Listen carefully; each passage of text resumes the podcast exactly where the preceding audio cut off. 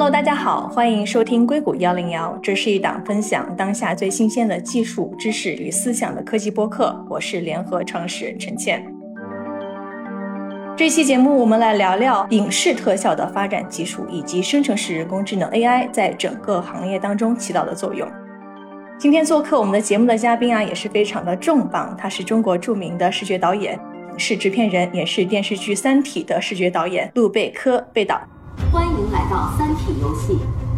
我代地叫做海人。农场主讲述，一个农场里有一群火鸡。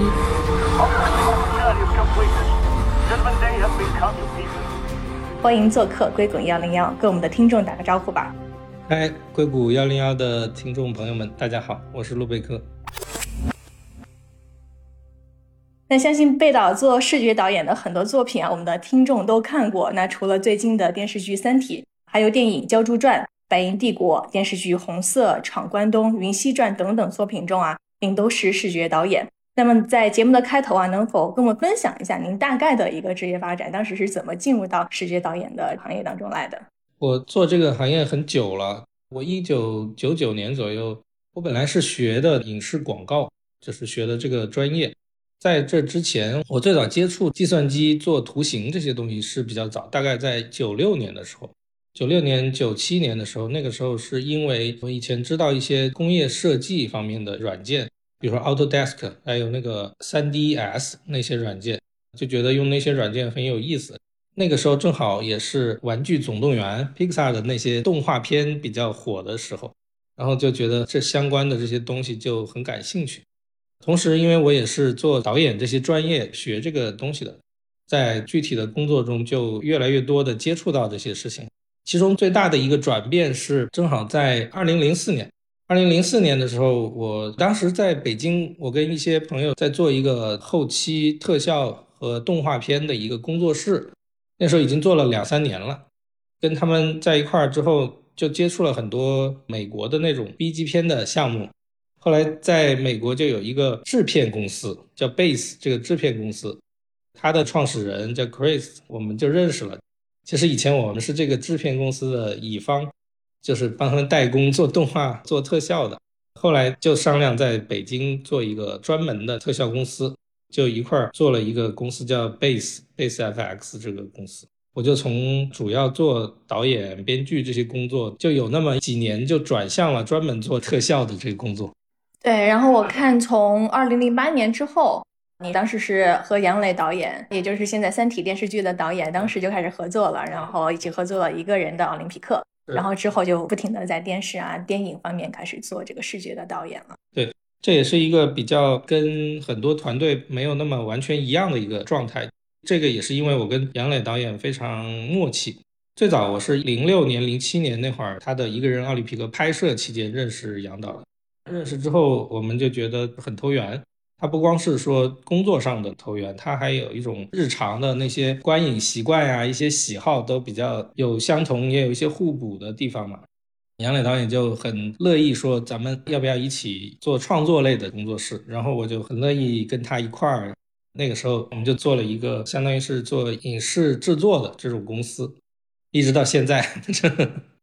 那接下来问一个非常小白的问题哈。可能大家经常看到电影啊、电视剧里面很多特效很酷炫，但是可能很少人有，或者是非从业者的人可能都不太清楚这个影视特效具体是什么工作的。那比如说我们看到《三体》电视剧里面的古筝行动那一集特别的燃，特别的 fancy，能不能用古筝行动给我们举个例子，说它是怎么拍出来的？整个团队有哪些人员组成和剧组是怎么配合的？后期都需要什么样的工作才能够把一个非常精彩的、有特效加持的影视作品带到观众面前？给我们科普一下。因为我的这个岗位是叫视觉导演，以及我也做了很多具体导演的项目。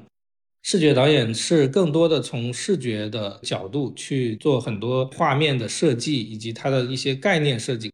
概念设计其实包括的种类非常多，包括有建筑设计。工业设计，然后还有相关的一些角色形象那些，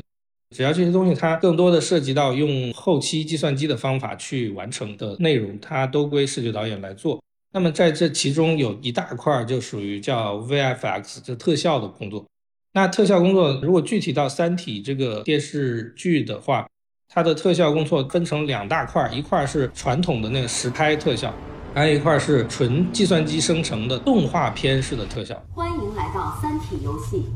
请为自己设置专属 ID。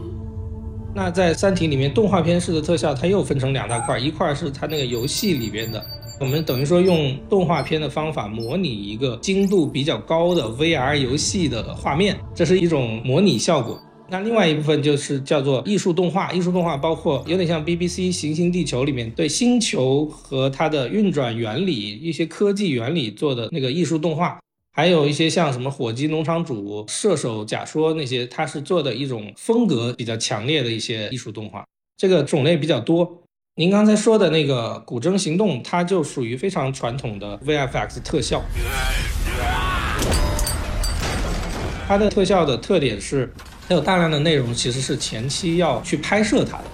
它不光是后期做计算机的这个特效，同时这种 VFX 工作它也不纯粹是计算机完成的，它有很多东西是实拍完成的，以及实体特效、道具模型那些东西，比如说那个船、水道，还有那个架子那些东西。都有可能需要使用实体的置景道具，以及相关的那种用特殊道具的方法做出来的一些装置。这个装置是真的，它不是一个计算机完成的一个东西。但是现在计算机的图形图像学的发展越来越完善了，很多东西以前要用真实的模型做，现在也不一定非要用真实的模型来做。古筝行动的那个里面有大量的河道，那些东西是河道，以及他们隐蔽的营地什么那些都是实拍的。在剧里面，其实讲的是巴拿马运河嘛。It's here。但是在现实当中，你们是在中国找到一个地方去拍摄取景，然后通过后期把它各种的拼接成，后期做成像巴拿马运河一样，对吧？严格来说，我们并没有找到一个跟它一样的河，但是我们找了一个地形。那个地形的特点，就因为我们研究了巴拿马的那个运河，小说里面描写的那个地方，巴拿马运河非常长，它有一部分它甚至是一个湖，叫加通湖，有一部分是水坝的部分，它有一个地方非常窄，叫做盖拉德水道。那我们研究了这个盖拉德水道真实的那个地貌环境，我们在国内找不到一个跟他说一样的，但是又有一条河的地方，但是我们可以找到不少看起来它的那个山势。它一边是比较高，一边地势比较低，河的两边不是都是像山一样悬崖一样的地方，而且还有一部分是人工的环境，因为运河都是人开凿的嘛，很多水道是人开凿的。我们在浙江找了一个跟这个地貌很像的地方，但是它没有河，它那里面并没有一条河道，那个河道是纯 CG 完成。然后在一些局部的画面里面，我们又找了一个看起来有水。就是我们拍古筝的那个竖起来的那两根杆子的那个地方，但是我们拍的时候其实只拍了一根杆子，只拍了单边的那个杆子，它那个地方是真的有水的，但是那个水并不是一个真正的河道，是一个弧形的一个地方。你真正到航拍的视角看，是一个像一胃的形状那样子的一个地方，它是个天然的，是有一个水的地方。但是这个位置跟我们撞船的位置、跟营地的位置、跟很多不同的地方的那个位置是设计好之后。单独再找不同的景拍起来之后再拼接起来的，大概拍了六七个地点才拼起来是，但是你看起来觉得它好像是在同一个，看起来真的很自然。对对，就需要比较细致的去设计它。我觉得现在的特效真的做的非常自然了。我昨天晚上还在重温，因为我婆婆特别喜欢那一集，我就跟她一起在看。哦，是吗？对然后，她她一定要跟我说那个跟你表达敬意。谢谢谢谢。特别喜欢《三体》的电视剧。我之前不知道你们在国内拍的，因为当时可能是疫情，是不是？对对对对。当时我以为你们真的是在巴拿马运河那边驻扎了好几个月，把这个原原来确实有这个计划，但是当时那个条件根本不能出国。那个时候，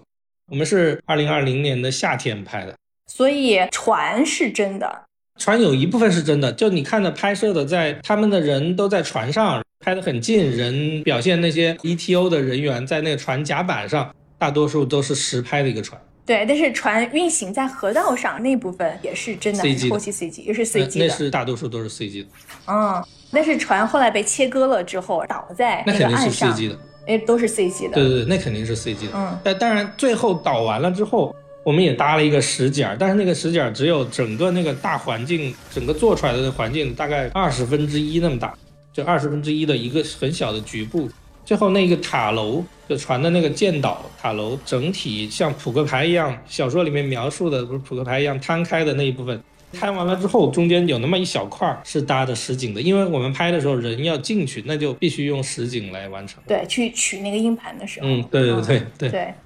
那比如说，你们有多少的一个人的团队能够完成这么多的工作呢？就感觉还是一个挺巨大的一个工程的。你要说实拍部分本身就有几百个人，但是它是分工分成很多个不同的工种。你有人去搭建实拍的部分，还有人去做道具，还有人是摄影部门的化妆什么什么，这个是服化道、摄录美这些传统的这些。从后期的 CG 特效的这些人员来说，首先你需要把它设计出来，然后需要把它至少先在脑海里你把它想象出来，对不对？然后接下来就是传统的那个 storyboard 这些也是需要做的，就分镜那些东西。然后做完分镜之后，你要做一些 previs，previs 就是拍前的预览。你把它一个一个镜头先分好，分好之后做出动态，动态之后你看一下节奏和时长，要预剪辑一下。在真正最后剪辑之前，我们已经看见过整个，虽然是二零二三年播出的，但是这个画面我已经看了无数回了。因为实际上在拍之前，它整个这个画面呈现出来是一个什么样的节奏，我们已经看过了。就在二零二零年的夏天的时候，它已经定稿了，你也没有别的预算可以再让你干别的那个方案。这个部分叫 previs 或者是 layout 这些工作，然后就是实拍。实际拍的时候，你就看着整个团队、整个摄制组就会以 previs 为它的蓝本，就不停的凑里面各种各样的镜头，每个镜头它不一定是在同一个地方拍的嘛。然后还有航拍这些工作，大概前前后后肯定至少有四五百人要参与整个这个事情。在前期的素材都拍完之后，你还有一个工序叫扫描，就你要用航拍的机器或者地面的一些机器，有一些比如叫法如这些雷达扫描的设备，去扫描当时的真实拍的环境。这些作为资产呢拿回来，拿到了后期的 CG 公司，或者 CG 公司呢，大概来说就你先需要给它做资产还原，做相关的动画绑定、材质建模这些工作。在《三体》的古筝行动部分呢，它有很大的一块是叫动力学模拟，因为它的钢材还有它的那些碎片的落地那些效果，还有什么船撞到一个有湿度的泥土上的这种效果，它都需要做一些物理上的动力学模拟。这种模拟它不是人用手工调出来的动画，船的行动是可以用手工，我们叫关键帧动画，可以用手工调的。但是这种物理学模拟，你没有办法说天上飞了上千万片纸片儿，然后你你要用手调嘛，是不可能的。所以这个是要靠物理学的模拟，涉及到一些相关的软件，比如说我们也会用大量的用到 Houdini 这种解算物理学模拟非常好的这些软件，然后有时候还要自己做一些插件来处理一些东西。这所有的工作做到这一步呢，你就需要把所有的这些我们在模拟它的时候，看上去一般是一些我们叫灰模，就看上去是灰色的。它不一定有那个画面中那么好的光线和颜色，但是你必须在更早的时候就确定你这个模拟成不成功。你不能说想把它的光什么全都打完之后再去看它，那可能就来不及，因为你没有算力可以让你一次一次的去渲染它嘛。到这一步的时候，当你确认的时候，你就要做测试渲染。测试渲染一般上来说是电影的话，我们可以做小分辨率的这种一个一个的动态的画面，但是电视剧它没有这个预算，这个地方很靠导演的经验。就你需要通过很少量的几张单帧的图片，就确定好这个画面是不是能够大批量的做渲染。等你确定好了这个光这些东西之后，你就开始下要求渲染。这个过程就是一个算力的过程。有的渲染是要靠 GPU，但是《三体》的古城行动里面可能百分之七十还是 CPU 运算。它 CPU 运算用的是一些我们叫渲染器，用渲染器来呈现出它最终的这个光效。这些步骤到了这一步之后，就要做合成。因为它炫的时候并不是一次炫完的，它是一层一层炫的。就比如说我们有它的 diffuse 光线层，看上去你没有那么强的光线，还有一些条件层，还有它的我们叫 OCC，就是什么避光层这些东西，它就有非常多的层。这些层最后要把它合并成一个完整的画面的时候，就要用到合成软件。最后在合成软件里面把它合成成一个最终的镜头，就可以真序列胶片可以看了。哇，看起来真的是非常的复杂哈。对对对，比较比较繁琐，嗯，比较复对杂。嗯，对，我很好奇啊，在一部电影或者是一部电视剧当中，有多少的预算会拨给后期特效这边？这个是个非常非标的事情，因为我们从来不会去拍一个类似的东西嘛，对吧？所以一般来说，这个很难有一个固定的数据。一般来说，你要是重特效的，很有可能占到百分之五十左右。这个重特效就是类似复联这种 这种电影项目，对吧？就你特效量非常大，它里面涉及到奇幻、科幻啊，什么全是幻想出来的画面，就需要这个地方动用的预算比例是非常高的。但如果你是一个常规的都市剧、爱情片什么什么，那可能会非常非常少，可能只有比如百分之十、百分之五或者百分之五以下都完全有可能。这个就看你的实际需求了。对，《三体》电视剧应该播了相当一部分，是不是？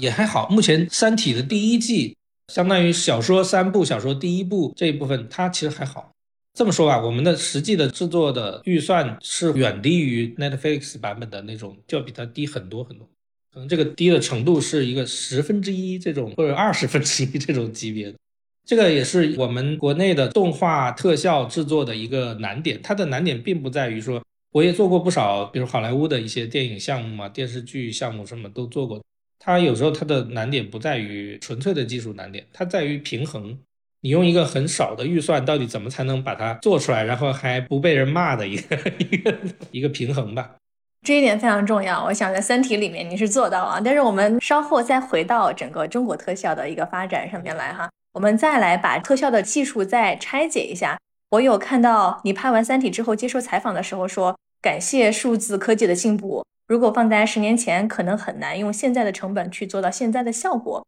那么我很好奇，具体是哪些数字科技的进步，让《三体》这样的一部作品可以现在在中国能拍出来？它有好多个地方都在不断的进展，它的这个进展是连续性的，它倒并没有一个像类似二二年底、二三年初那个时候忽然 GPT 的那种感觉的颠覆性创新。在特效行业里面，目前来说，我刚才说的那些主要是成本方面的一个变化，它成本方面变化是有很多软件更成熟了，同时使用这些软件的成本也变得降低了一些。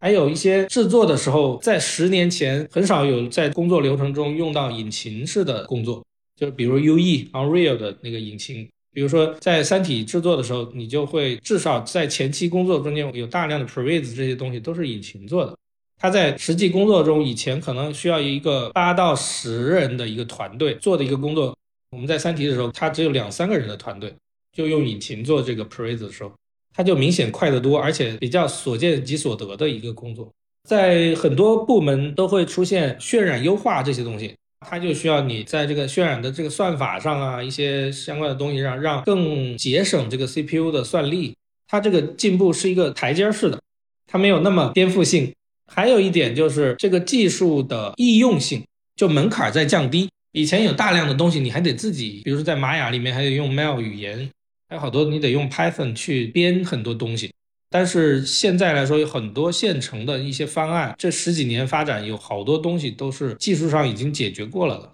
也不需要你真的去从图形图像学论文里边去找方法了，它有很多已经解决过的方案，所以整体来说成本还是下降了的。在十几年前这样的效果就一定可以做出来，但是就是很贵，电视剧应该是做不起它这个效果的。那整个芯片方面，我想它的进步肯定也是帮到预算的一个优化的，是不是？对对对，芯片发展。为什么当时拍《三体》的时候不用 GPU，主要用 CPU 呢？那你说的是渲染啊？对，渲染对。因为渲染是涉及到你的渲染器，渲染器的算法决定了有些东西它不是像那种分布式渲染，GPU 的算法决定了它更多的是在不同的通道上算一些简单的东西。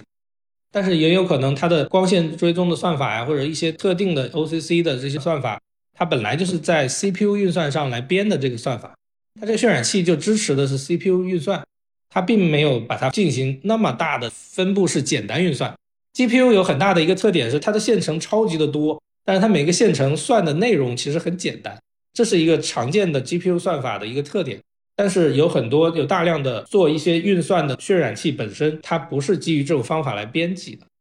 它本来就不是用这个方法来开发的，所以我们也得继承这个方案。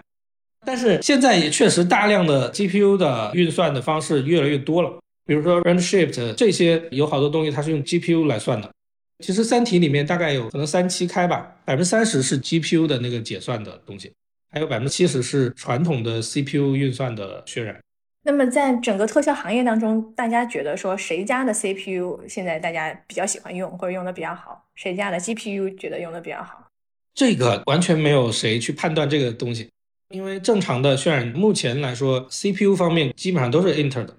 很少有其他家的。A AMD 的也有。但是大家完全没有以这个东西为它的判断的标准，因为它的这种渲染的模式啊，决定了它其实可针对的那些 CPU，只要你是用同一种基础的算法分布这些算力的模式，那你是分到哪个上面都可以的。大家并不以这种东西来判断它的优劣。那你其实刚才也说到了，整个行业的发展都是一个缓慢的、逐渐的、慢慢的，软件越来越好用，或者算力越来越好。不像说 AI ChatGPT 来的时候有一个突飞猛进的一个进展，是是。可能现在很多人也很好奇，说，哎，这一轮生成式 AI 来了之后，对咱们的整个特效行业有什么样的影响吗？目前来说，最大的影响是前期和合成部分的影响非常大，还有一些是在动力学特效上，因为动力学特效涉及到一些编程。那有一些编程以前它的那个修改啊，一些查错什么这些工作，要让人工自己去完成的话，还是很费劲的。而且好的这个既可以做好编程，又能够认识到这个画面的效果的这种特效师，就是动力学特效这方面的人员，其实是很少的。这种工作人员是经验需要比较高的。但是现在，特别是这一点，在 ChatGPT 的编程的能力，确实是让我们感觉到这一部分是有比较大的提高的。前期的提高主要是在概念设计方面，因为既然是 concept design 的东西的话，它就可以有很多发散性的想法。那在以前呢，这种发散性想法我们是靠手绘为主的。那手绘的时候，你要让这个发散性的想法一个简单的构图或者是白描的东西带有光线的话，那么你得投入很高的资源把它变成一个完成稿嘛，这叫完稿过程。有 AI 的方法加持之后呢？这种完稿过程会变得特别的快，特别是概念设计和美术的绘画人员，就是他不是原创设定人员，绘画类人员的总的需要量确实是变少了，大概只有原来的百分之二十左右。哇，少这么多。对，但是他的创意人员，就是说你这个东西你要提出一个东西，你要给 AI 以目标，你要知道使用这个 AI 的时候，你使用的提示的词啊这些东西。哪些东西会产生什么样的变化的？这样的人倒不会减少，这一部分是目前来说 AI 也很难去直接替代的。还有一点就是在光线上做基本完稿效果的这种测试图的生产量，可能有上百倍的提高。就以前一个科幻项目，可能它的图量可能在前期可能有五百到一千张，现在是完全有可能就按照一万张图这种级别来去想这个问题。这样一来，你会看到特别多不同的东西。导演部门需要做出更容易选择，就是会有这种感觉。另外一个角度可能更难选吧，因为会出现很多图，呵 呵比以前的成本会低很多。那 AI 生成式视频方面，对你们的这个产业现在有开始影响到吗？嗯，有。我最近做的片子里面就用到过这个。具体是怎么运用的呢？嗯，讲一下。因为现在生成式的，比如说 Gen Two、Runway 公司的这些，其实我们都用过。它有一个特点，就是它做出来一个看上去乍一看还是那么回事儿的一个画面，其实很快。敲，对。它就是很快，所以呢，它容易出现在，比如说我们拍一个片子中间，有时候会出现电视里需要一个什么什么东西，然后它不做出特别特别具体的目标的时候，随便放一个背景或者什么，这个时候 AI 是很能帮上的。以前我们还真得去做一个这个东西，出于版权的考虑，你还不能用别人的，你还得真得拍呢。那那现在就不需要拍了吗？而且它那个东西又不在具体的情节的逻辑里面就可以。它特别不行的就是逻辑连贯，就是概念上的逻辑连贯，它不一定说是画面本身，或者说对齐这个人脸是不是能对齐住。它主要是前一个镜头跟后一个镜头的绝对逻辑比较差，这一部分是比较弱的。我们在看到一些已有的画面的时候。它往往做那个 trailer 做的比较好看，因为 trailer 往往并不需要你有那么强的那个逻辑，而且它的慢动作的效果会比正常动作还要好。因为慢动作的特点其实是画面中间是以 pose 为主的，有人就有 pose。如果是环境的话，它其实是一个竞争状态下的一个微动态。但是如果是一个常速，比如说我在这儿说话，这个手的动作它是带有逻辑性的，这其实是很难让它在三 D 的环境中间完全模拟出来的，完全原创出来又变得跟下一个镜头有衔接性的。这一点应该是生成式 AI 的增噪式算法的一个问题，这个应该短期内很难解决。我们现在主要解决的方案是二维画面是用 ControlNet 的方案，就是你先其实是用自己的构图框死了它的画面。这个构图本身是你自己做的，或者三 D 的一个文件，或者是一个三 D 做出来的一个带有明确的轮廓线的那种文件，你让它不断的给你重新打光、重新做渲染就行了。AI 可以完成的很快的，就是限制它的发挥，就发挥它的长处。它不长处的地方是那些不可约化的地方。我在二三年的年初的时候，我看过一本很小的一个书。但是讲的很好，就是那个 Mathematic 软件的作者史蒂芬沃弗拉姆，史蒂芬沃尔弗拉姆那个人写的一个书叫 GPT 是如何运作的那个，它里面就讲到 AI 现在的这个生成式算法，它最擅长解决的就是那些可约化的部分。人的语言其实是一种规律性的东西，人的语言永远不可能直接跟现象做对等关系。比如说这么一个矿泉水的一个瓶子。其实你也没有办法靠语言去百分之百的描述它。如果说到人或者人手，那就更别提了，你无法描述它。你要想真正描述它，你必须把它一点点的测量出来，规定它具体的反射度、光线的折射度、反射度，还有它的透明度，是不是 这些东西，一个瓶子才能完整的说出来。那么这个部分并不是现在的生成式 AI 所擅长的，因为这个部分是不可约化的，它的计算本身是算法很难解决的。它有点像一些程序性的计算方法跟蒙特卡洛式的算法的区别。它那个蒙特卡洛式的算法，你就得把这个东西测出来，你得历变它，你得一点点的给算完才行。你不能说我用一个公式就能解决它，它是解决不了的。如果你在做一张图的时候，你就会发现，我们用 AI 去算那种人对它的记忆非常的规律性的东西的时候，是很容易做的。比如说动态的云，或者是非动态的云，就更简单了。AI 算起来是非常容易的，它很容易处理这种东西，因为人对这个东西的印象是非常的模糊的。人对于天上的云的印象是一种概念，它并没有一个我曾经有记忆过云的一个一个的点是如何排布的各种云。可能有一些气象学家会感觉到 AI 算的很多云有不合理的地方，但是一般人是绝对看不出来的，对吧？这就是你对这个东西的认识，你是概念化的，你是很约化的。但是如果这件事情是人本来就很擅长的，比如说经常我们看到他算手有问题，因为手的这个动作它充满了逻辑性，而且它处于什么位置的时候，它是不容易约化的。它既有逻辑关系，它又有三维方向上的排布的约束性。因为手并不是一个可以不管什么方向都能动的东西，像这个方向都有很窄的角度，然后这个方向又有比较大的角度，然后你的手是翻不到这个地方的。它既有约束性，又有逻辑性，同时它的动态的位置是不可约的，就是它没有办法绝对找到它的规律性。这种东西是它很困难做出来的。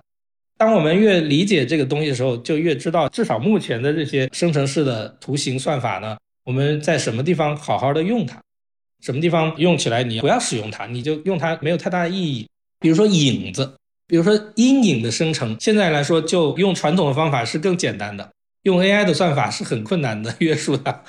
因为它老出错，对吧？对对对对对，它有些不理解，它只会让你看起来哎像个阴影，你仔细一看，你会发现这个阴影不对，并不是那个形体，因为现在都是属于平面的阶段的嘛。现在并没有一种是可以完全我们叫 Z 方向，Z 方向就是深度方向的信息，也把它那样一来涉及到大量的算力。现在等于说是在一个平面的你可数的一个二维方向上去做出它的可能性。做它的一个可约化的一个可能性。嗯，就是你刚才也提到了 Gen One、Gen Two 的 AI 视频生成的应用嘛？它后面的公司叫 Runway，它也是号称帮助奥斯卡获奖影片《瞬息全宇宙》达到了只用五个后期特效就完成了所有视觉特效的任务。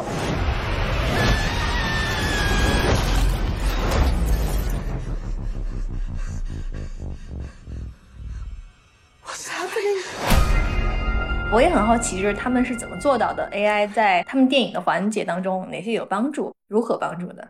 这个电影我看过，他们的那个特效工作组很小，我也知道。但是你刚才说的这个东西，我觉得，因为我没看过原始的报道哈，我感觉应该是个噱头，这个不是一个它的真实的事实。我觉得他是不是想讲说他只用五个特效软件就完成了这个片子？如果说只用五个特效，那肯定不止啊，五个人也有可能，因为他的那片子大量的工作都在后期的合成阶段，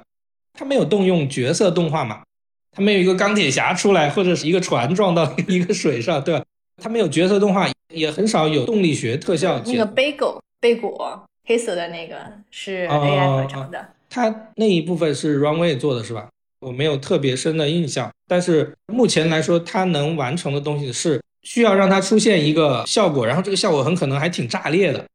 但是呢，它不直接对应一个特别特别有逻辑目标的东西。打个比方啊，你现在让他去做一个动作，你说有一个人他的踢腿很像李小龙，然后他到你面前来跟另外一个人打了一架。哪怕只有十秒，你都绝对是完不成的。现在，因为它具有局部的逻辑性，然后它的这个画面呢，又必须有因果关系的，对吧？他腿得踢起来，另外一个人怎么挡？挡完了之后，接下来动作是什么样子？它里面充满了有一定的逻辑性的东西，这个东西是他现在完成不了的。但是他如果让他做一堆烟花，然后是很炸裂的一个什么什么绚烂的一个效果，这是完全有可能的，因为人对这个东西的印象没有那么的细节化。没有那么的不可约的效果，人对他的印象缺乏细节度的理解，这些东西你是很容易被 AI 给糊弄过去的。你们现在用的比较多的是，比如说 Gen One、Gen Two 那种已经开发出来的那种应用，还是说你们有可能会用，比如说 Stable Diffusion 这种模型，然后从模型层自己去做一些开发？都用，都用。SD 用的更多，我自己用 SD 也最常用。Mid Journey 也常用，嗯，但是有什么样特殊的具体的用途吗？就是你是怎么用的？什么都在用，因为 Stable Diffusion 支持那 ControlNet 支持的很好嘛。你只要有合适的模型，或者你自己练了相关的合适的模型，在很多开发里面，它是明显会降低成本的那一部分。就刚才我跟你说，以前可能需要十个人，现在可能需要三个人就可以做的这个 SD 会很明显，前期开发、前期概念设计这些东西。比如说，简单的，你现在还没到说要自己画草图的阶段，让它生成一些星空啊，或者一个什么建筑啊，一个某种风格的建筑，只要你手里的 LoRa 或者是 Checkpoint 的模型是里面有这个信息、有这个数据的，那你还原它还是挺容易的。还原的大致上看起来是那么回事儿的东西，还是挺方便的。在这个部分的基础之上呢。你再用设计师的能力去填补他做错了的那些地方就可以，这一部分会比你从头开始从白纸上做肯定是要快得多了。那可以说生成式的 AI 或者是 AI 生成视频，还是前期的更多生成图像这些 Gen AI 已经是在帮影视特效这边已经开始降本增效的这部分的作用了吗？比较明显。如果就是量化的话，你觉得现在能够帮你们加快多少的进度，或者是降低多少的预算呢？概念设计方面可能有百分之三十以上，百分之三十到四十。正常的特效工作这个没有特别大，大概百分之五之类的。目前来说有一个门槛，就是 AI 生成的 3D 模型现在并不可用，就是有这样的东西。我看 Unreal 也开始有这样的开发，但是离真正的影视剧应用距离还挺远的。所以它这个方面在前期那个阶段用的降本增效的效果更强，在中间以及最后合成这个现在关系没有特别大。现在差在哪儿？你觉得怎么样才能到了一个商业可用的准确度？逻辑上不准确。比如说合成里面抠像的准确度是大大提升了，就是用 AI 进行抠像 Roto 这个工作是大大提升了。但是你说要让它正确的改动某些光线，这种目前来说还是基本这个不可用的。还有就是，比如说需要靠你的审美意识的东西，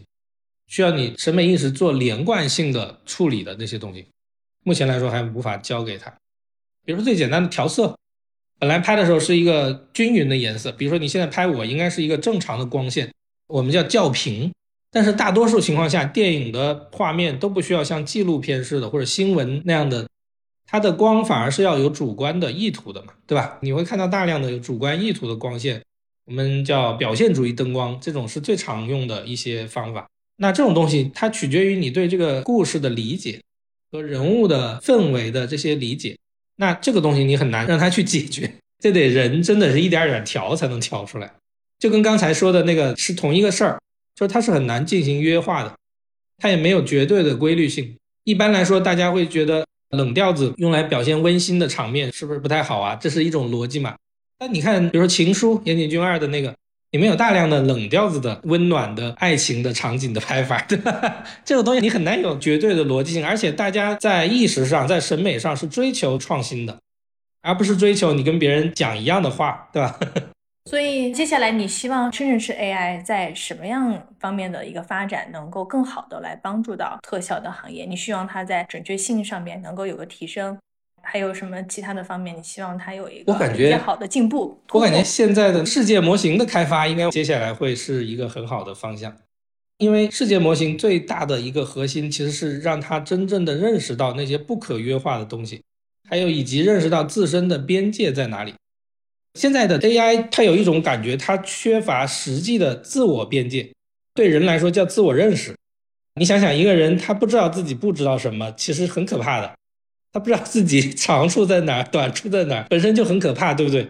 那 AI 其实现在就是这样啊，你让他干什么，他都努着干呐，对不对？他什么都敢干的。但其实不知道的也要非说出来自己知道。对呀，但其实你让他对世界有个真实的认识的时候，他就会自己知道哦，什么东西其实自己并不一定擅长去处理。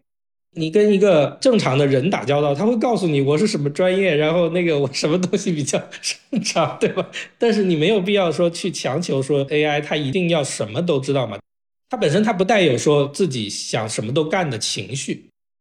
它只是一种基于它这个算法，它就一定会往下编的这样子的一种模式嘛。但是如果这个模式中间加上了这种有一种自我认识感的元素的时候，它会在真实的工作中真正让他感觉到边界是在哪里的。因为你做任何事情，它是有一种框架性的。你真实的世界就是这样子的。真实的世界，它的框架来自于大量的物理事实和人际关系的情绪事实和这个世界运转的时候的一种，比如政治逻辑，这是你的世界的这个框架。你如果只是从语言的角度去理解世界的时候，你就发现不了这个世界真实的框架。这一部分现在我觉得在 GPT 四的级别上，因为它属于语言模型嘛，它还没有达到说后面的开放式的世界模型的这种级别。那它应该来说，看起来 OpenAI 应该一直在往这方面努力吧？对，但是 OpenAI 走的也是 Transformer base 的那条线嘛。如果你要走到世界模型的话，可能就是另外一条线了。这个不是我的专业啊，我真正的核心专业，我是一个导演。我只是应该来说是一个艺术创作类的这个人员，但是你对技术方面跟的也挺紧的，我看。对，因为我有这个日常工作，所以聊这个事情才会，因为它是一个真实的发生在我的工作中的一些事情、一些流程，我才会有一个切身的感受。我在这一部分上就不是从理论到理论了，是一个实践反馈出来的一个状态。那接下来再回到中国特效发展上面来哈，刚才我们也在开始的时候有短暂的提到，《三体》电视剧出来之前哈，我身边很多人其实大家对特效还挺担心的，但是播出之后呢，基本上外界反响来说应该是非常好的。我听到很多反馈都说这个特效比大家预期中要好很多，甚至我昨天在 YouTube 上面重温《三体》电视剧《古筝行动》那一期，下面好多美国的观众都评论说啊，这个特效做的真的很不错，没有想到中国特效可以做这么好哈。但是我觉得有个问题就是说，为什么大家会有这样的一个担心、一个印象，就是说担心中国的影视后期特效不如好莱坞？你觉得之前的这样的，你说它是一个刻板印象 （stereotype） 也好，但是这种 stereotype 是因为什么呢？是因为技术问题呢，还是因为预算问题？首先感谢观众对《三体》的包容啊，因为作为一个电视剧，说实话，它从技术上、从整个制作级别上，它真的就是电视剧的比较好的效果。但是这个跟投入量足够高的这种一些片子来说，还是会有它的局限性。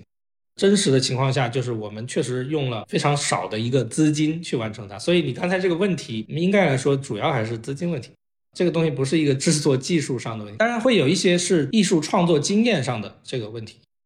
因为你做的东西如果经验不是特别多，你就很多时候你不容易判断一件事儿，你可能要试错。但是你钱很少的情况下，你根本不可能试错的。你的经验就是让你以前踩过的坑，现在别踩了，对吧？现在靠经验，主要就是让你能够以足够少的钱做得好一点，主要是这样子。相关的技术壁垒现在并不存在，这个没有什么真正的技术壁垒。而且中国人的团队做了很多好莱坞的项目，像 Base 这个公司主打的就是工业光膜项目的外包，环太平洋。像我还以前还做过斯皮尔伯格的那个《血战太平洋》那个兄弟连的续集什么的，那么早了，那都是快十几年前的事儿了。中国团队早就参与过做这些，什么变形金刚什么这些都做过，这个并不存在真正的技术壁垒。但是我们确实得承认啊，就是整个行业的行业标准，这个确实是好莱坞打造的，这个真的是好莱坞打造的，他们的这个发展历程非常的长，到现在都一百多年了嘛，对吧？从电影诞生之日起，差不多就开始有特效了。你看梅里爱以前的《月球历险记》什么的，那就已经是特效了，那个属于实体特效。在温斯顿以前，你像做《侏罗纪公园》的那个公司，那个时候好莱坞物理特效已经发展的非常好了。那再到工业光魔的一些很多行业内的标准，甚至说图片的帧序列格式都是这些公司出的。像我们早期使用的主流渲染器 Render Man，这是 Pixar 出的，他们制定了这个行业的最开始的这些行业标准。他们确实应该来说是实力非常强的，这是以美国的这些公司是实力最强的。现在整个华人圈子里，其实中国人的图形图像学研究论文是一点不比美国弱的。这方面，像 C Graph 里面好多发表的那个 paper 都是华人发表的，这一方面中国人一点都不弱，所以没有任何理由说我们的制作就是比他们在技术上要差，这个是不会的。但是确实，他们制定了很多行业标准。我们在以前学习这些东西的时候，都是按照这些行业标准来的。它这个东西是有一个传承的，它不是一个突然从天上掉下来的一个方案，对吧？所以你也得认识到，他们是有很多经验是值得大家去学习的。对。然后我看有一些影评分析说啊，二零一五年当时上映的中国电影《捉妖记》是一个分水岭。今儿来的妖啊，老美味了。因为当时里面有很多的对，这是 Base 做的，Base FX 公司做的。哦，OK。之后呢，大家就有很明显的感觉说，啊，中国电影和电视剧的特效啊在和好莱坞的差距啊，在慢慢的缩小。包括之后我们看到在《流浪地球》啊，在《三体》当中，会觉得说，哎，中国的电影特技做得非常好了，可能在一些场景啊，也不输好莱坞。那么，为什么当时的《捉妖记》是一个分水岭？这个事情我今天还是第一次听到，因为在我的感觉中间，它是个循序渐进发展的。它并没有突然出现一个什么东西是它的分水岭，因为在《捉妖记》之前，我们做了好多，这 base 就做过好多比那个级别更那个的一些动画，都完全做得过，所以它在时间上并不存在一个突然的一个变化啊，可能只是说突然有这么多的妖怪，然后跟真人一起哈，大家觉得也啊，但是《捉妖记》应该来说是变得让很多人知道。核心原因还是它的故事比较好玩，对吧？然后它的角色设计本身，它更多的是因为它的艺术创作让它的技术显露出来了，然后同时让更多的常规观众，就是以前根本不怎么接触这种东西内幕的制作的这些观众，对这个东西产生了兴趣，所以它更大的价值可能是在这儿，在技术发展或者是它的制作方案的发展上，它是一个成熟方案。那个并不是什么很特殊的一个方法，就像《三体》电视剧，它也基本上用的都是很成熟的方案。我们并没有说做一个真正的试错性的研发，因为我们其实没有那种资源去做试错。嗯，我还记得有个细节啊，就是《捉妖记》在二零一五年上映嘛，二零一六年迪士尼不是上映了《疯狂动物城》。当时我记得有一个影评说，哎，你们看好莱坞的动物都是有毛的，因为《疯狂动物城》它的动物的毛发哈做的非常的光泽度啊什么的做的尤其的好。当时大家说，哎，你看中国的动物，包括《捉妖记》里面的动物都是没毛的。就有些人会说，哎，这个毛发就是能看出中国跟好莱坞的特效技术的差距。你同意这个说法吗？这个不可能的，这不是技术差别，这是可能有一定的原因，是导演本身他对这个东西的设计就倾向于有一些这种好玩的粘液什么那种元素。你记不记得那个导演叫什么黄？那个导演我见过的，他以前做过史莱克怪物史莱克，他有那种喜好，这个不是有毛没毛的问题。另外一部分应该跟一些成本有关吧？对毛发很花钱吗？对，算力上就非常花钱。Base 最早解决了这体积毛发渲染的，我能准确的说出这个时间是二零零七年，胡迪尼解决的那个，我们当时做了一个电影，就是《白银帝国》里的那个狼，它的那个体积毛就做的很真实了。因为毛发在以前的制作中间是把它理解成一个片儿，片儿就是说它是二维的，只是远处看起来，但是其实真实的毛是柱状，如果这个毛卷曲的话，那么它是某种扁的卷曲柱；如果是很直的，像我这种头发，就是亚洲人的这种常见的黑发，它是比较粗的圆柱形的。但是西方人的金发，它是一个扁的那个，它所以它自动的会卷，一扁它那个毛发就会卷曲。这种东西它其实是有体积的，是一个完整的有体积的一个东西。你可以把它理解成一个特别特别多的柱子，在一个物体表面上进行动力学的运动。同时，它对风有反应，对风场它有反应，所以看起来这个毛是一种运动方法。那同时有一个合理的渲染器来解释这个柱状的东西的体积感。这个东西至少在《捉妖记》之前十几年前就可以搞定，大概把它降到电影能接受的成本，也就是一零年左右，肯定可以做到。但是会有一些算力成本的区别，但是没有那么大，更多的可能还是来自于创作的需求吧。就像钢铁侠，你不能让它长毛啊。也是没毛的。嗯，那比如说一个有毛或者毛发非常好、非常有光泽度的一个动物，它比一个没毛的动物，它的制作成本会贵多少？百分之二十左右吧。当然，如果这个毛非常的长，会更贵一些。短毛像猫，波斯猫制作同样的面数的模型，波斯猫制作难度肯定要高于就是短毛猫或者暹罗猫那种，是吧？就是 那种看起来有毛跟没毛差不多级别的猫。因为它毛越长，它可能运动的整个的算力啊，整个的它不光是肌肉运动，它还要解算大量的空气动力学的解算。空气动力学包括两部分，简单来说就是一部分是这个物体本身它的动作带来的在空气中间的空气动力学的变化。另外一部分是物体本身不动，但是由于空气在动，就有风嘛。由于空气在运动带来的变化，这两个再叠加上它的走动或者什么的，你就会发现它很复杂这个过程。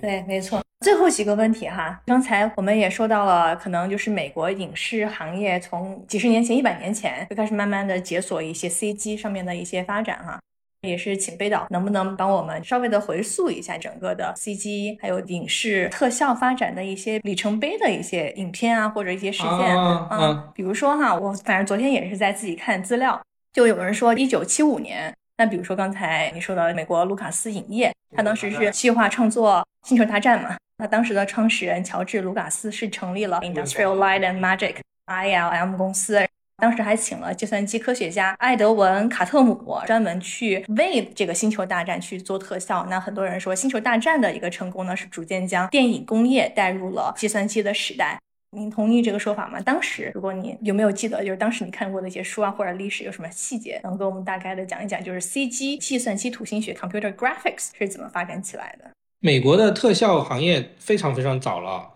世界上从早期的梅里爱的那个时代，包括《大都会》，德国人拍的那个科幻片《大都会》，那个时代其实就已经有大量的我们叫手工 matte painting 特效。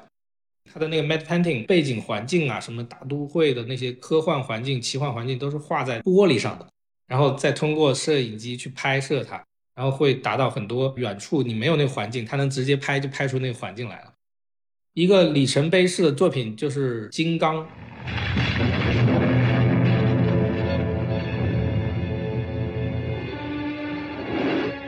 金刚是一个里程碑式的作品，它那个我们叫做逐帧动画，逐帧的实体动画。你刚才说的这个《星球大战》啊，《星球大战一》并不是电脑图形图像学真正发展的里程碑式的电影，因为这个电影还没有大规模的应用，它的太空这些方面的技术跟1968年的《太空奥德赛》的制作方案是非常非常接近的，几乎是一样的，没有什么颠覆性的变化。那个时候，大家已经能看见到计算机图形图像学在这方面发展的可能性了。比较明显的，在整个片子中间使用它的，我自己觉得还是当时 Pixar 的一些动画片，它能让你明显的感觉到，像什么小锡兵这些九十年代早期的那些动画片，它比较能明显的感觉到这一点。同时，当时有两个公司，一个是工业光魔，一个是滴滴 Digital Man。Digital Man 这个公司，它做了很多早期的开发。他们都做了很多跟实体的生物结合的那种 CG 的生物这些东西，还有相关的里程碑式的跟实拍相关的这种，还有像卡梅隆做的那个《深渊》，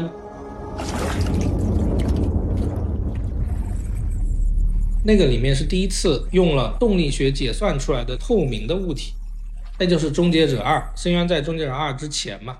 终结者二》里面他把这个东西发展的液体金属人。为什么这是标志性的东西呢？它带来一种结果是，有一种创作思维是必须植根于数字图形图像学的。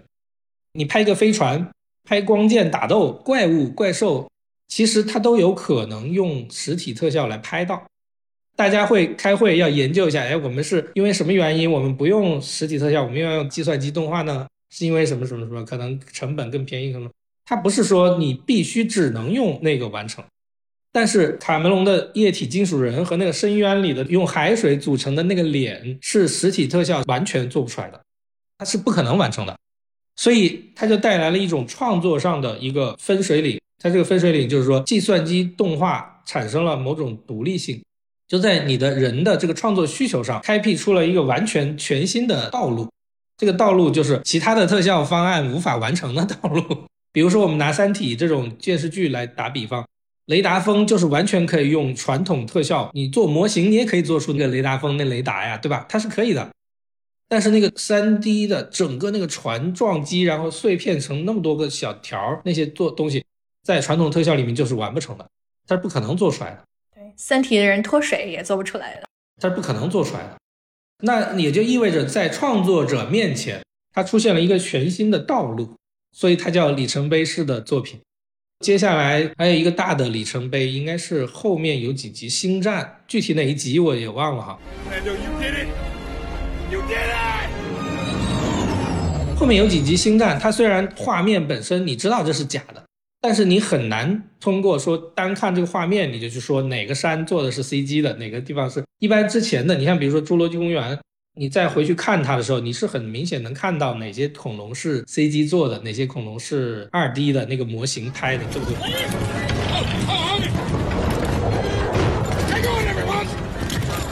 但是到了二十一世纪初，有一些电影的时候，它慢慢出来，它已经能让你真的是分辨不出来了，越过了真实度的局限性了。再一个里程碑式的作品就是《阿凡达》了。哦，阿凡达。我们在阿凡达之前啊，就稍微说一下《玩具总动员》，就是刚才你也有啊，这是动画片。嗯呃，严格来说，动画片它是另外一个行业，它是另外一个工作。《玩具总动员》的里程碑是，它是第一个三 D 写实型的那种动画片的长篇电影。哇，Cool！Let's go to Marvel, guys. Traveler, Andy is coming upstairs. 对，因为我当时看到说，比如说在一九八六年的时候。乔布斯当时不是买下了卢卡斯影业的这个计算机部门嘛，成立了皮克斯动画工作室。然后在皮克斯呢，我们刚才说到的之前那个计算机的科学家卡雷姆是主导开发了 RenderMan 的渲染系统，能够将三维模型是转化为逼真的数字图像。一九九五年，世界上第一部长篇计算机动画电影《玩具总动员》上映。这个电影呢，当时就用了 RenderMan 的技术。当时就现在是一种渲染技术。它不是说用这个技术可以做出这个电影，而是最后那一步要把它渲染出画面，它需要用很多软件，不是那一个东西。对对，没错。但是当年呢，可能建模还完全不行，是不是？比如说现在我们 CG 建模就是可以用多种的软件直接就建出来，但是当时《玩具总动员》其实是要用粘土去固定造型的，然后做一个真实的雕像出来，然后再用网格来标记，然后再转成 CG 版本。这不是技术上的问题，这是创作方法的问题。它的那个时代的建模至少是有两种，已经比较成熟了。一种叫 Nerbus，这是建模的方法；一种叫 Polygon，多边形模型。多边形模型和 Nerbus 模型是两种不同的建模的算法。这两个算法在那个时候都已经有了。你说的那个东西是因为整体来说，他们的那个创作方法，他希望先是可以让你感觉到真实存在的效果，所以他要做一个真实的一个物体放到这里，然后呢，在这个真实物体上画很多线。在三 D 上面去，这叫早期的三 D 扫描，它是用那个笔定位你的那个线的点，然后输入到计算机，这是一种他们的艺术创作的模式。但是你直接在计算机里面去做这个模型是一样可以做出来的，它并不一定非要使用粘土模型。但是有了这个粘土模型，它会让形体啊感官上更加细腻，能让艺术创作者更加的方便创作它的动态的那种尺度感。这个有时候在镜头里面是能够更清晰的说出来。不好的地方就是它会增加流程，简单来说就更贵。粘土也是一个很需要资金，你得让艺术家慢慢的去修饰它。我们做一些片子有时候也需要粘土，但是只是那些重点角色，就像《鲛珠传》这个电影里面，再比如说那个呼巴那种里面都是需要用粘土的。《蛟珠传》里面的那个飞行兽和它那个欧卡穿山甲，像那种造型，它就是要做粘土模型的。但是如果你做一个螳螂，并不需要做粘土模型，它不是必须的一个阶段。从技术上，你是可以完全从纯数字的方法建造这个模型。嗯，了解。然后就到了九十年代末期嘛，因为刚才我们说到，其实真人影视和动画是完全不同的两个类型的方向。但是我也读到有资料说。《侏罗纪公园》一九九三年的，还有之后一九九六年开机的泰坦尼克号，他们是标志着 CG 镜头，就是计算机图形学的镜头开始大量的使用。当时，比如说泰坦尼克号是占到全片的百分之三十左右，但是现在的漫威电影，比如说纯 CG 的特效镜头可能超过百分之八十。外界会认为说，真人影视和动画之间的边界已经越来越模糊，觉得说泰坦尼克号是一个分界岭。你觉得就是泰坦尼克号的后期制作对于行业来说，你应该是阿凡达。就是说，边界越来越模糊的那个分水岭。泰坦尼克号，它这个话应该是想说，有百分之三十的镜头使用了 CG 的元素吧，应该是这个。因为泰坦尼克号的主要的制作方案是 Digital Domain 做的嘛，他们当时的那个拍法，只有很少量的船那些东西是纯 CG 制作的。你看卡梅隆建了一个四分之一还是多少的半边的那个船的，是一个真实的很大的实拍的时候。侏罗纪公园就更早了，它主要的完成是斯坦威斯顿做的真实的，像铺着一层皮一样的那种，里面有机械结构的那种恐龙，那可是真的，那是实体特效。当然，那个特别大的万龙那种镜头，我都记得是哪些镜头，那些镜头是 3D 的，而且它有些东西，它还不是我们现在说的这种 3D 建模做出来的，它是用特效的拍法拍了一层，然后合成上去的，那种不是现在你看到的这种阿凡达式的这种计算机视觉效果。如果现在那个纯计算机视觉效果是二的话，它那个传统的特效是一的话，它那是一点五版本的时候的迭代，就通过各种各样的方法让它尽量还原一个真实效果吧。但是您觉得在二零零九年上映的《阿凡达》是另外的一个比较有里程碑的这样的一个作品？在它之前，大量的角色，比如说《指环王》那 Gloom，你还是能觉得它是三 D 做的。当然，因为他的那个角色非常的特殊，因为他没有出现一个真实的人，他是想让你看到一个怪物，人形的一个怪物，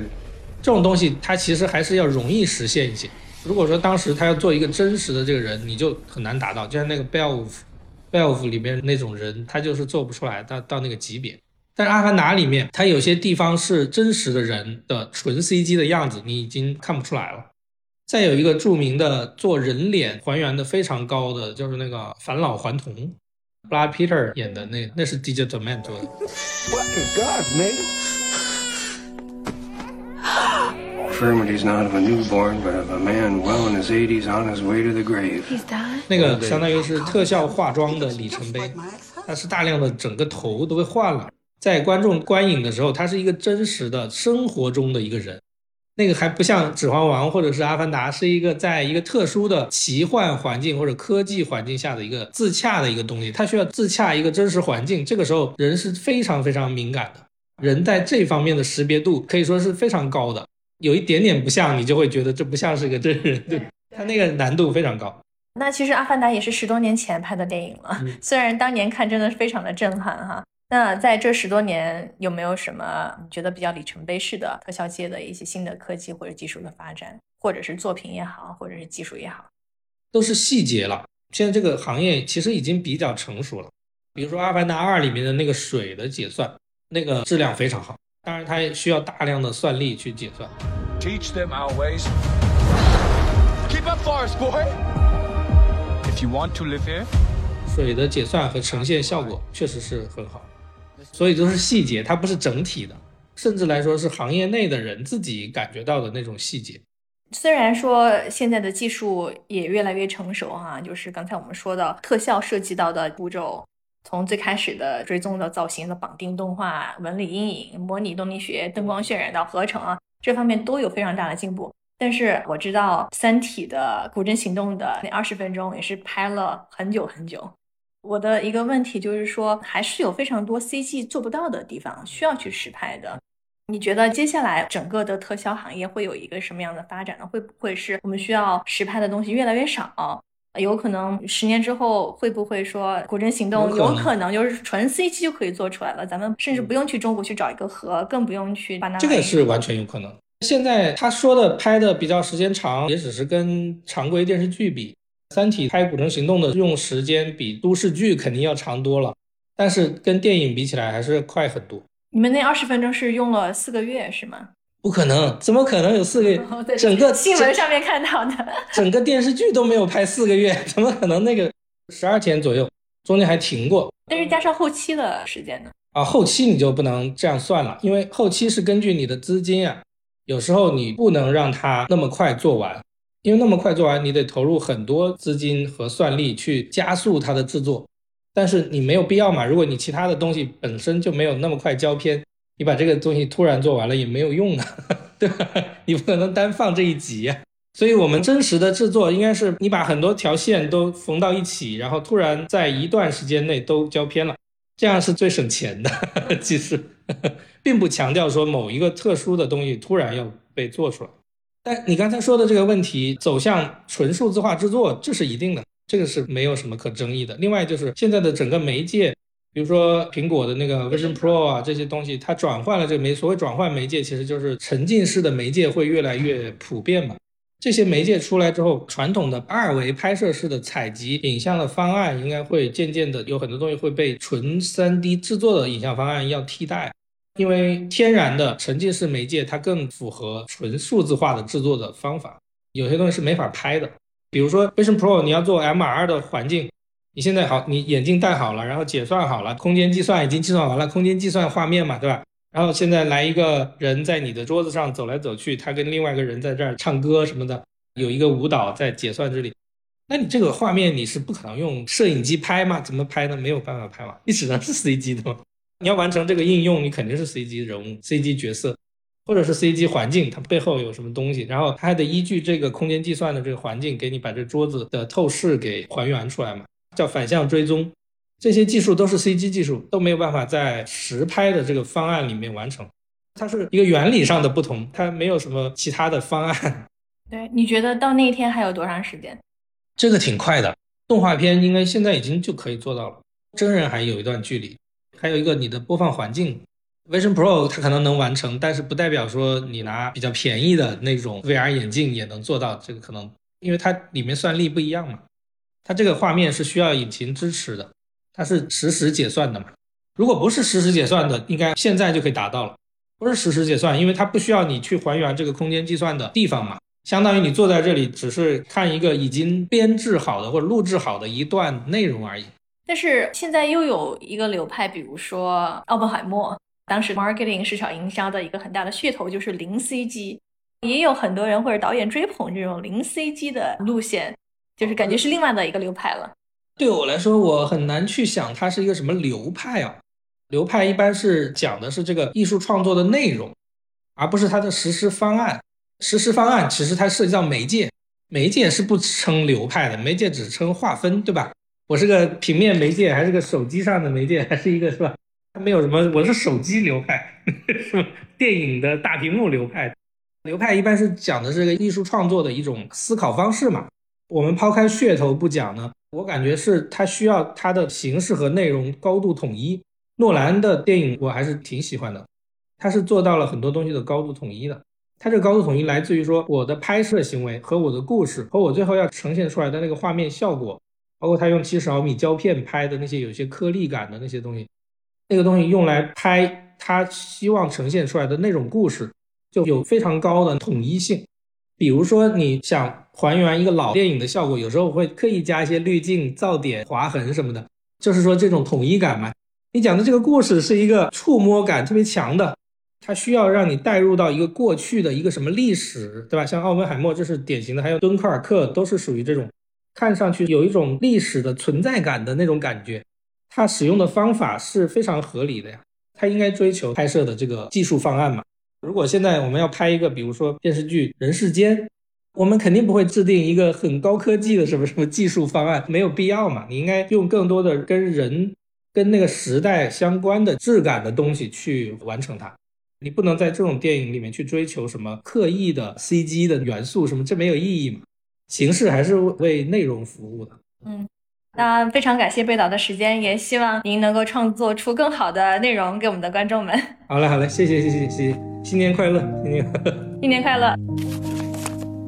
好的，以上就是我们今天的节目。大家对影视特效的发展有什么想法？欢迎给我们写评论、写留言。中国的听众可以通过喜马拉雅、小宇宙、苹果播客、蜻蜓 FM、荔枝 FM、网易云音乐、QQ 音乐来收听我们。海外的听众可以通过 Apple Podcast、Spotify 还有 Google Podcast 来收听我们。如果喜欢我们的节目，别忘了给我们一个五星好评哦！谢谢大家的时间，那我们下期再见啦。